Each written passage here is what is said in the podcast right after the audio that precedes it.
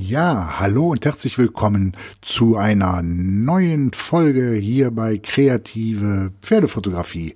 Und heute schließen wir so ein bisschen das Thema, was brauche ich denn ab? Denn heute geht es um Objektive. Und wir halten das mit den Objektiven hier heute wirklich relativ knapp, weil wir ja gesagt haben, wir wollen einfach und schnell zu unserem Pferdebild kommen. Also, ich empfehle zum Beginn, egal welche Kamera du nutzt, prinzipiell zwei Objektive. Das eine ist das 50 mm 1.8. Das ist eine Festbrennweite, die auch sehr lichtstark ist. Lichtstark bedeutet, dass du bei wenig Licht immer noch gute Bilder machen kannst, weil du eben die Blende aufmachen kannst auf 1.8. Was das genau bedeutet, dass äh, kommt dann in einer der nächsten Episoden. Nimm das jetzt einfach mal so hin. Und diese Objektive werden von allen Herstellern angeboten und sind in der Regel die günstigsten Objektive, die diese Hersteller anbieten. Die 50 mm sind eine richtig klassische Brennweite, so nennt man das und heißen nicht umsonst The Nifty 50. Also das darf eigentlich in keinem, ähm, ja, in keinem Fotokoffer fehlen. Denn mit den 50 Millimetern kannst du schon sehr, sehr schöne Pferdeporträts machen. Wenn du mal auf meine Webseite gehst, pferdefotograf-meurer.de und da auf Portfolio, wirst du sehen, dass diese Bilder alle mit 50 Millimeter gemacht worden sind. Alle ausnahmslos. Das zweite Objektiv, was ich dir empfehle, und mit diesem Objektiv mache ich circa ja, gut 80 bis 90 Prozent meiner Bilder, ist das sogenannte 70 bis 200 Millimeter. Auch das ist, eine, ist ein klassisches Objektiv. Damit kannst du natürlich auch schon hervorragend arbeiten. Du kannst mit dem 70-200 ja, nahezu alles fotografieren, was du fotografieren möchtest.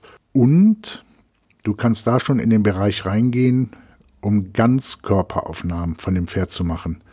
Denn da musst du in der Regel über 135 Millimeter gehen, weil sonst das Pferd gestaucht aussieht. So ab 135 Millimeter hast du ein nicht gestauchtes Pferdebild und ja, das sieht natürlich einfach besser aus, als wenn das Pferd irgendwie gedrungen aussieht. Der Nachteil vom 70-200, wenn du es mit einer Blende 2.8 holen möchtest, dass sie schon sehr teuer sind und auch gebraucht schon recht noch knackig im Preis sind, weil sie eben so beliebt sind, weil sie eben so universell einsetzbar sind.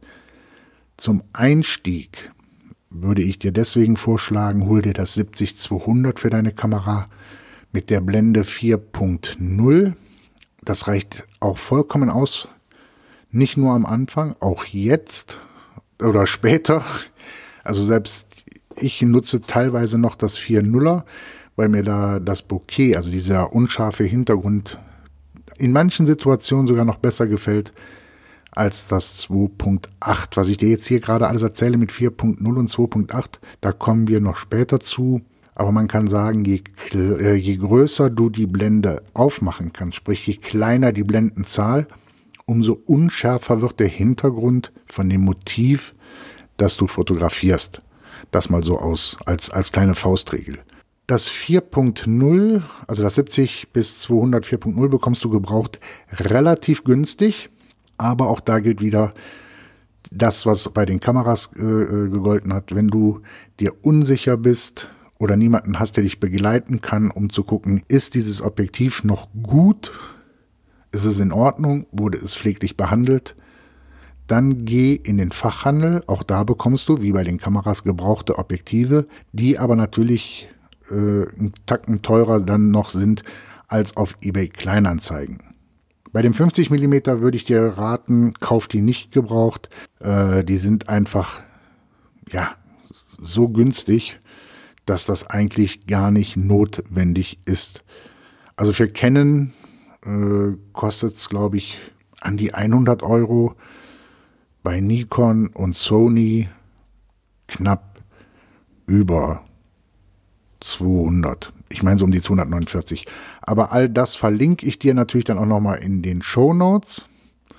Und äh, weil das hier heute die zweite Episode ist, findest du das unter pferdefotograf-meurer.de slash, also Schrägstrich 002.